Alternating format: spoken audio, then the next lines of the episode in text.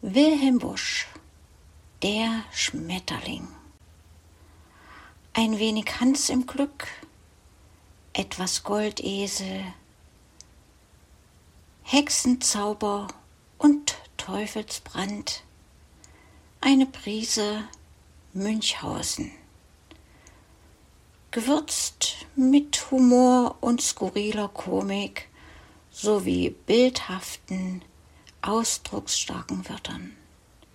Alles gut durchgeschüttelt und herauskam diese fantastische Abenteuergeschichte. Christian Spremberg las sie vor längerer Zeit auf. Die nicht ganz optimale Tonqualität wird kompensiert durch eine Folge ununterbrochener Erlebnisberichte. Uns Lesern wird keinen Moment Ruhe gegönnt. Peter, der Held der Handlung, stattet sich mit einem Schmetterlingsnetz aus und lässt sich von einem wunderschönen bunten Falter weg vom heimatlichen Bauernhof in eine weite Ferne locken. Folgen wir ihm. Teil 2 von 4 Thank you.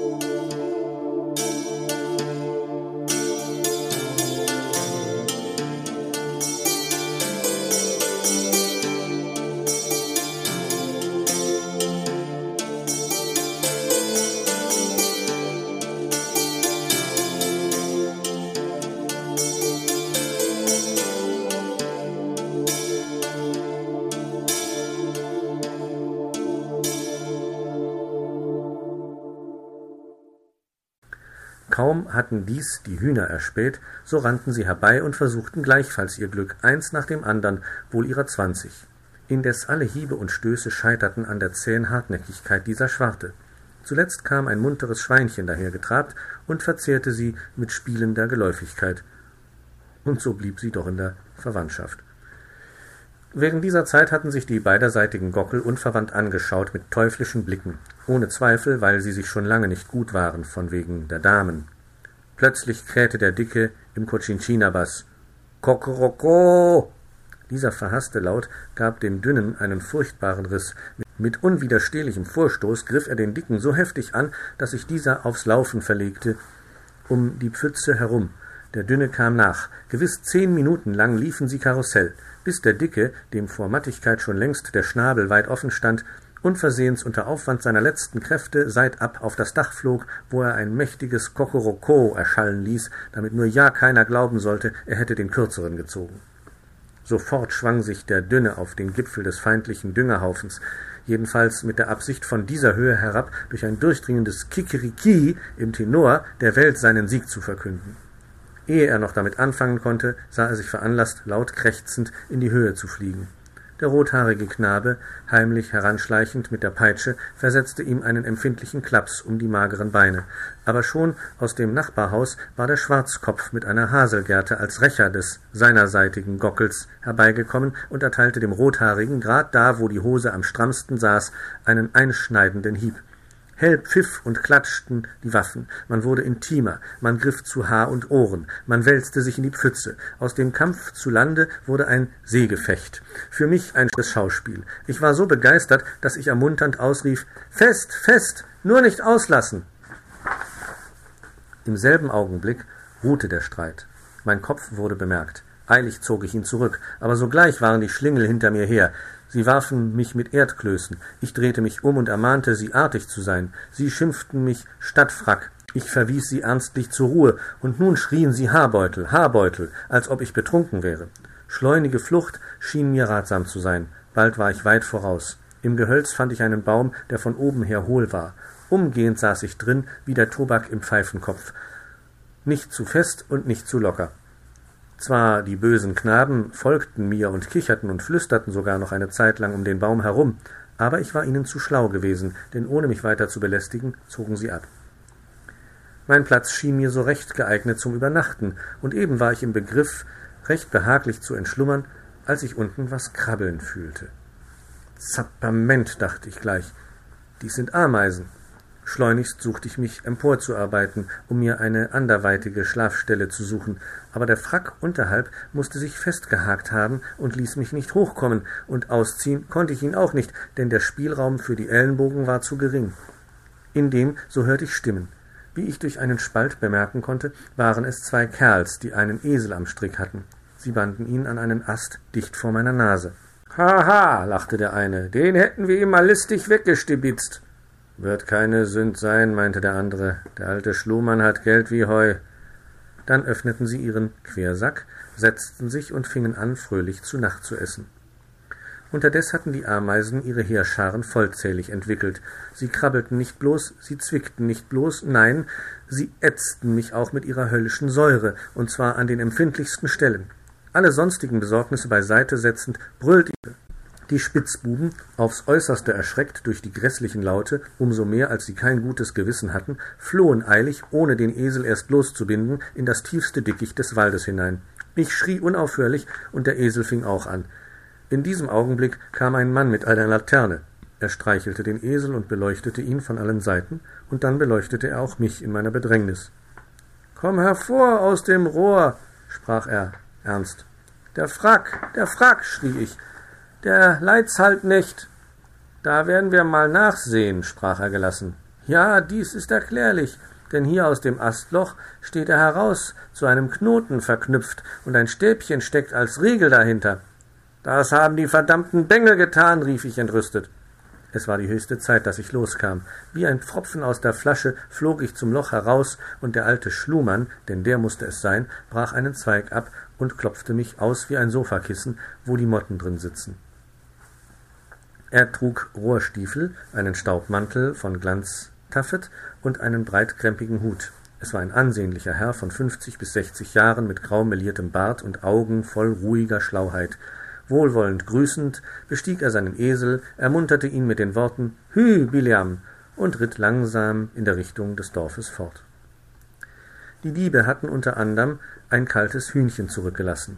Ich ging damit abseits, verzehrte es, wühlte mich in trockenes Laub, legte mich aufs Gesicht, damit mir nicht wieder was in den Mund fiel, und schlief unverzüglich ein. Es mochte halbwegs Mittag sein, als ich durch ein empfindliches Schmerzgefühl an beiden Seiten des Kopfes geweckt wurde. Zwei Schweine waren eben dabei, mir die Ohren, die sie vermutlich für Pfifferlinge hielten, vom Kopfe zu fressen, hatten aber erst ganz wenig heruntergeknabbert. Im Kreis um mich her wühlte die übrige Herde. Der Hirt, ein kleiner alter Mann mit einem dreieckigen Hut, strickte an einem blauen Strumpfe, und bei diesem treuherzigen Naturmenschen beschloss ich mich nochmal ernstlich zu erkundigen, ob er nicht wüsste, wo die Stadt Geckelbeck läge. Das, sagte er, könnte er mir ganz genau sagen, denn vor dreißig Jahren hätte er dort mal siebzehn Ferkel gekauft, und sie wären auch alle gut eingeschlagen, bis auf eins, das hätten die andern immer vom Troge gebissen, und da hätte es vor lauter Hunger am Montag vor Martini einen zinnernen Löffel gefressen und am Dienstag eine Kneipzange und am Mittwoch dem Sepp sein Taschenpistol, den Lauf zuerst, und wie es an dem Zündhütchen geknuspert hätte, wäre der Schuss losgegangen, mitten durch die inneren Teile und noch weit hinten hinaus. Seht, fuhr er fort, dort zwischen den Bäumen hindurch, grad wo ich mit diesem Strickstock hinzeige, da liegt Dösingen, und zwei Stunden hinter Dösingen kommt Juxum, und dann kommt sechs Wochen lang nichts, und dann kommt der hohe Dums, wo es oben immer so neblig ist, und von da sieht man erst recht nichts, und Danke, lieber Mann, unterbrach ich ihn, und bitte haltet euch bedeckt.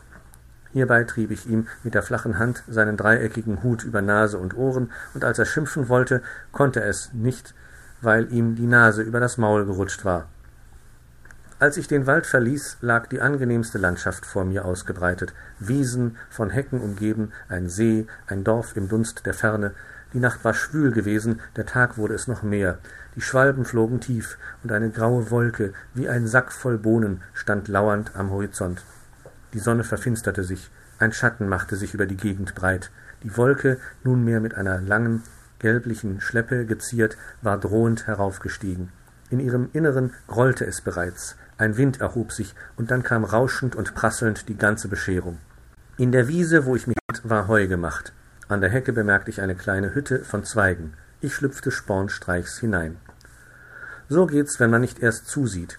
Ich fiel direkt in zwei offene Weiberarme und wurde auch umgehend so heftig gedrückt und abgeküsst, dass ich, der sowas nicht gewohnt war, in die peinlichste Angst geriet. Hö, hö, schrie ich aus Leibeskräften, Satan, lass los!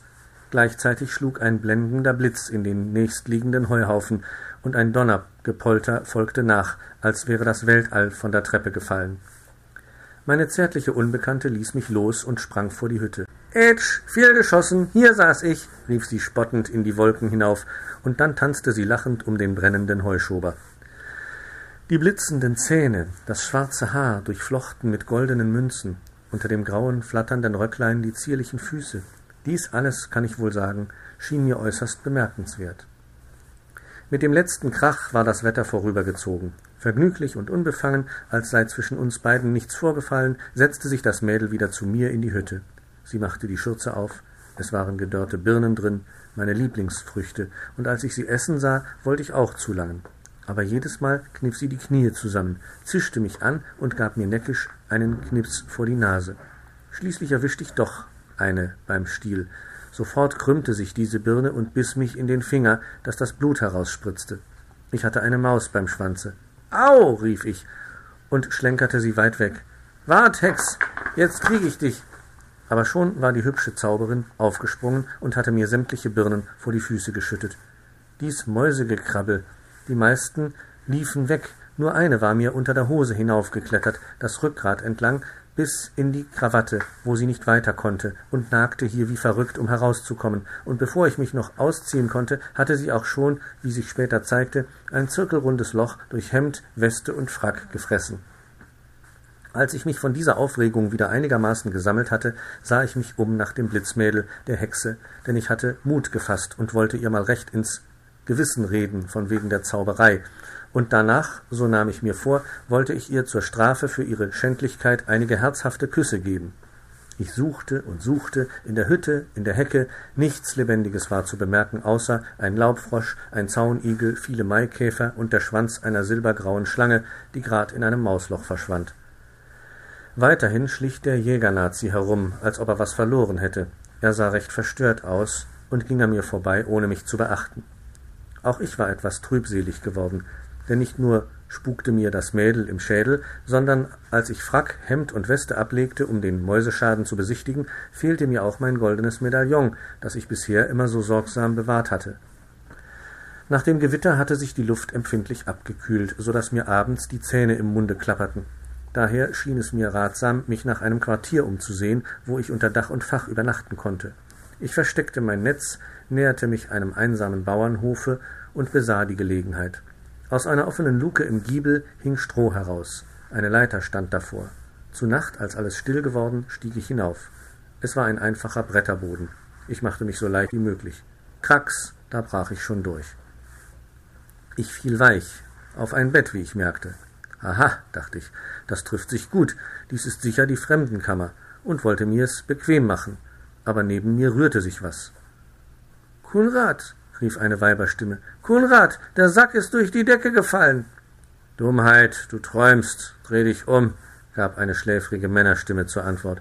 Kunrad, kreischte die Frau, der Sack hat Haar auf dem Kopf. Ich komm schon, klang's munter aus dem anderen Bett herüber.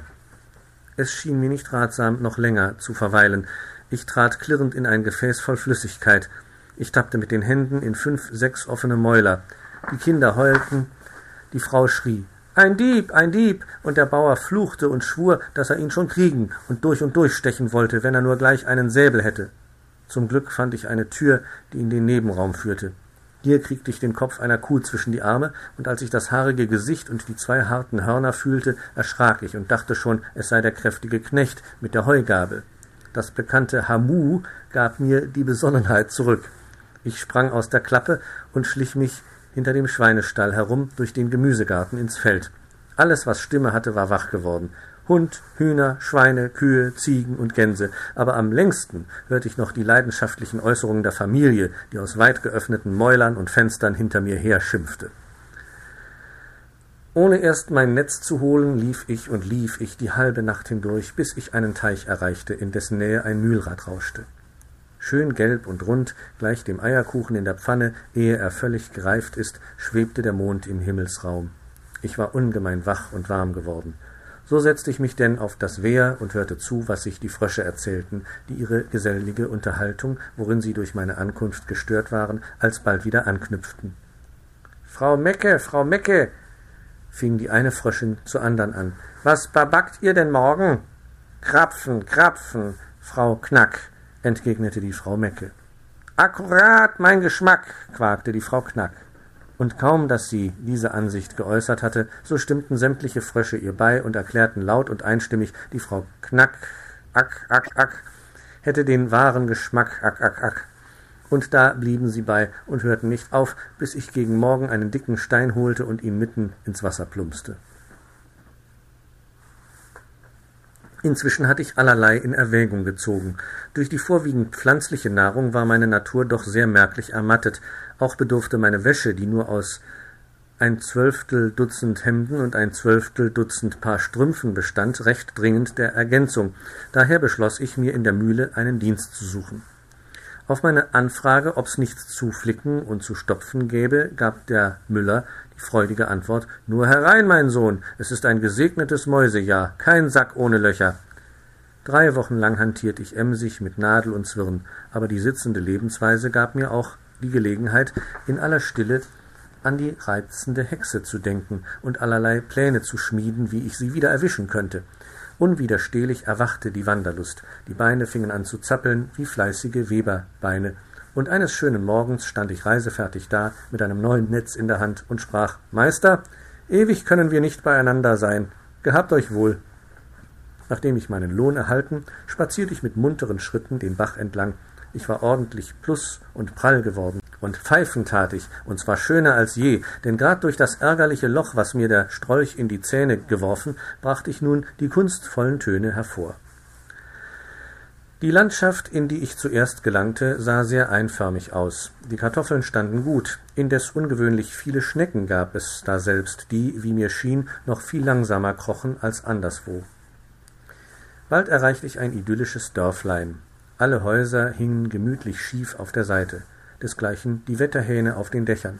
Auf den Türschwellen im warmen Sonnenschein hockten die Mütter und besahen so beiläufig den Kindern die Köpfe, während die Mannsbilder draußen auf der Bank saßen und versuchten, in dieselbe Stelle zu spucken, was, wenn es gelingt, ja den Ehrgeiz befriedigt.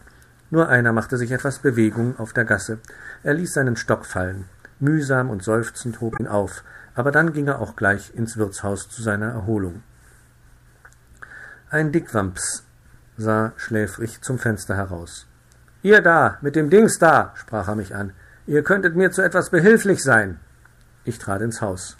In lang gedehnter, zähflüssiger Rede tat er mir kund, um was es sich handelte.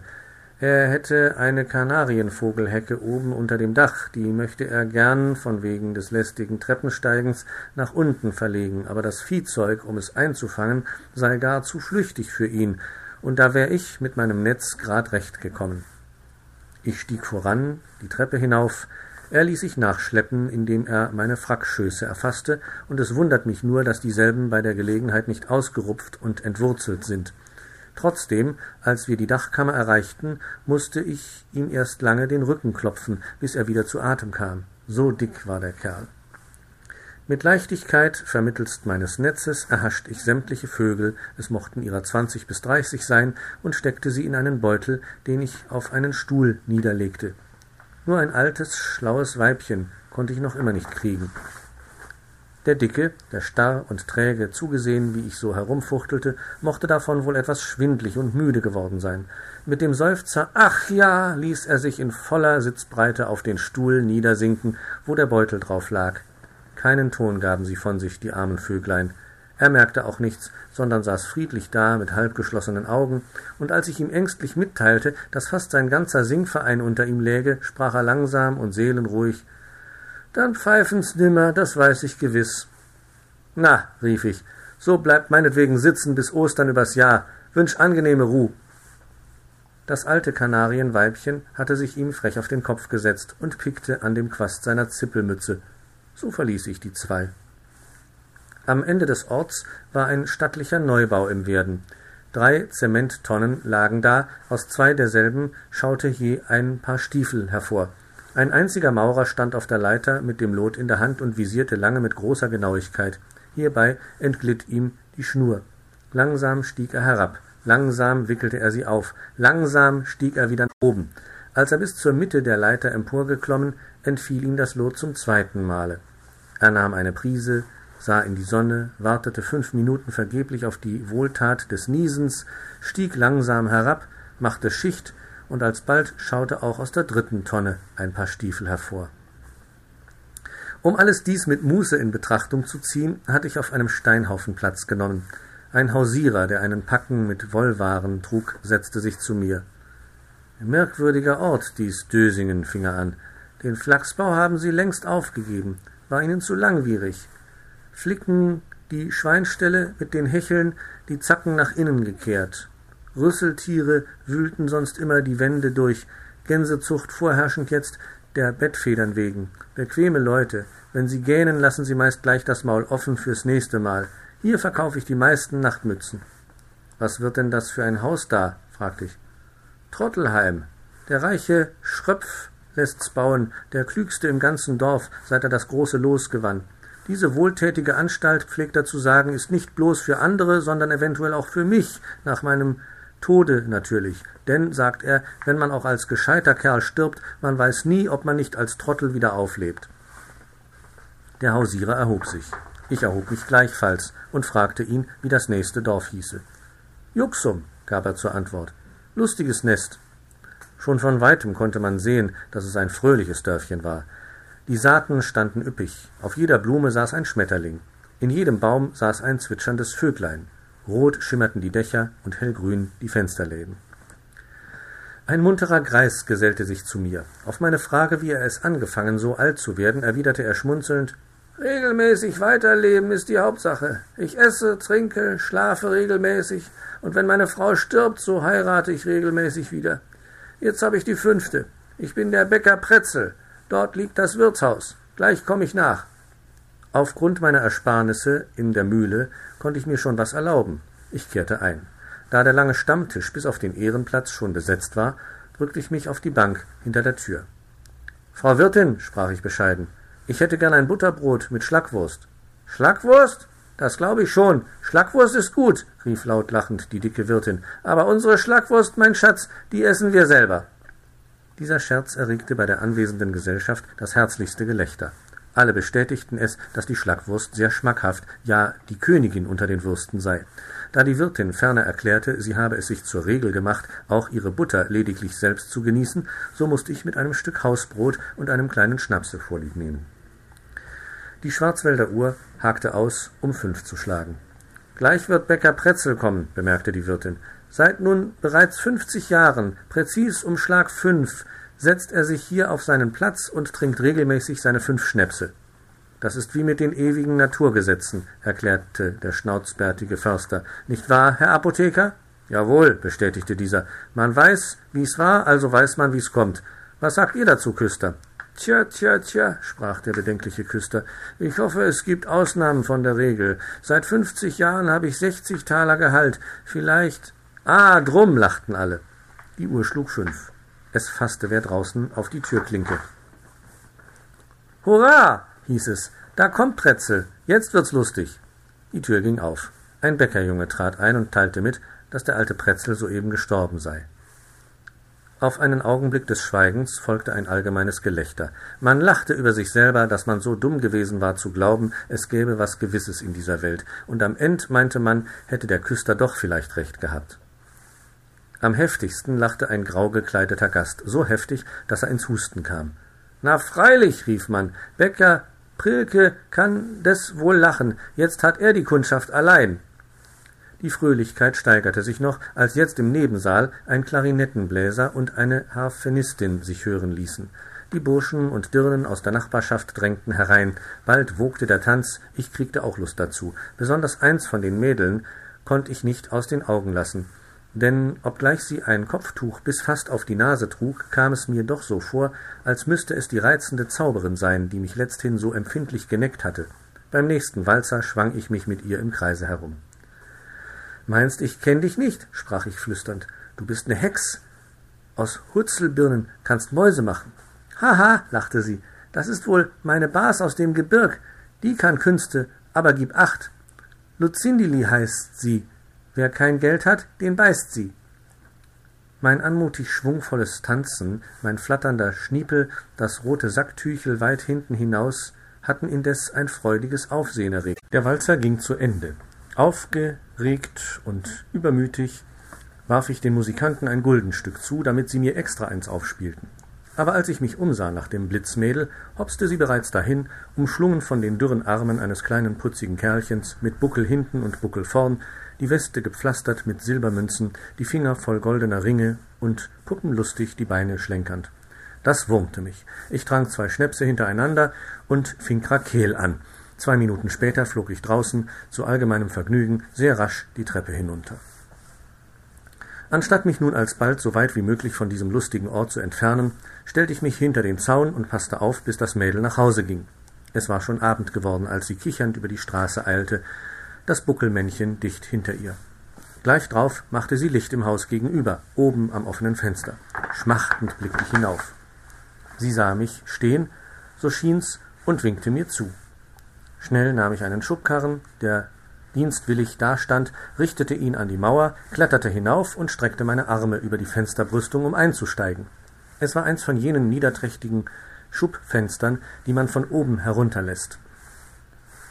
Mit Gerassel fiel es zu. Die Scheibe dicht vor meinem Gesicht sprang klirrend entzwei, ein Pflock wurde vorgeschoben, ich saß mit beiden Armen fest bis über die Ellenbogen. Er sitzt in der Klemme. Lauf, Zindili, und sag Bescheid, dass Sie kommen. Dies rief eine heisere Männerstimme. Und wenn meine Lage an sich schon ängstlich genug war, so wurde sie jetzt geradezu peinlich, als ich zu meinem Schrecken bemerkte, dass aus dem Hintergrunde des Zimmers mein bucklichter Nebenbuhler höhnisch grinsend mit dem Talglicht in der Hand auf mich zukam.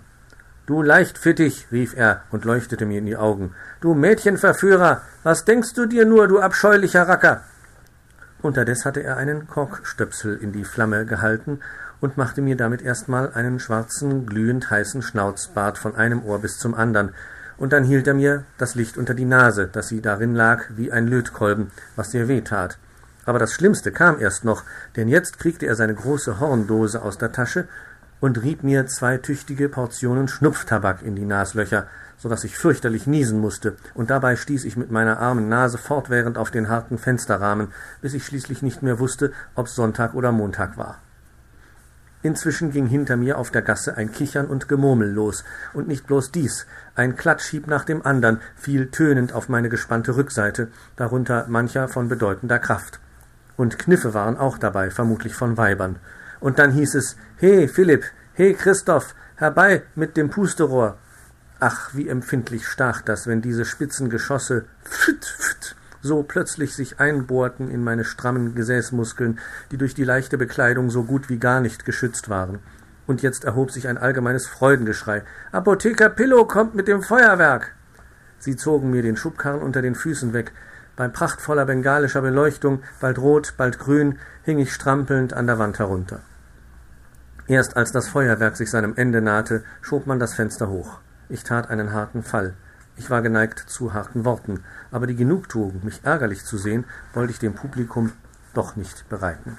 Daher rappelt ich mich flink auf und verließ sorglos tänzelnd im lustigsten Hopserschritt den Schauplatz meiner Qual und Beschämung. Die heiteren Bewohner von Juxum sandten mir ein tausendstimmiges Bravo nach.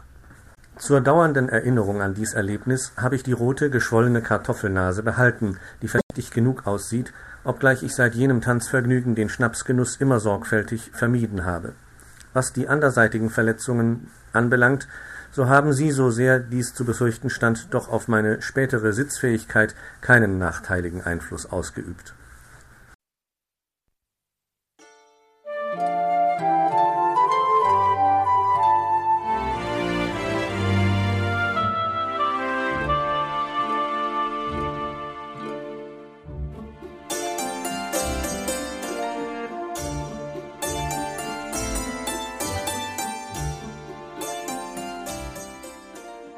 Hörtest eine Audioproduktion von Blinzeln Media, zu finden im Internet auf www.blindzellen.org.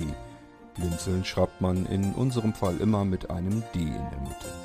Wenn du uns gerne kontaktieren möchtest, so geht das einerseits per E-Mail an podcast.blindzellen.org oder du verwendest dafür unser Kontaktformular auf unserer Homepage direkt zu finden unter kontakt.blindzellen.org.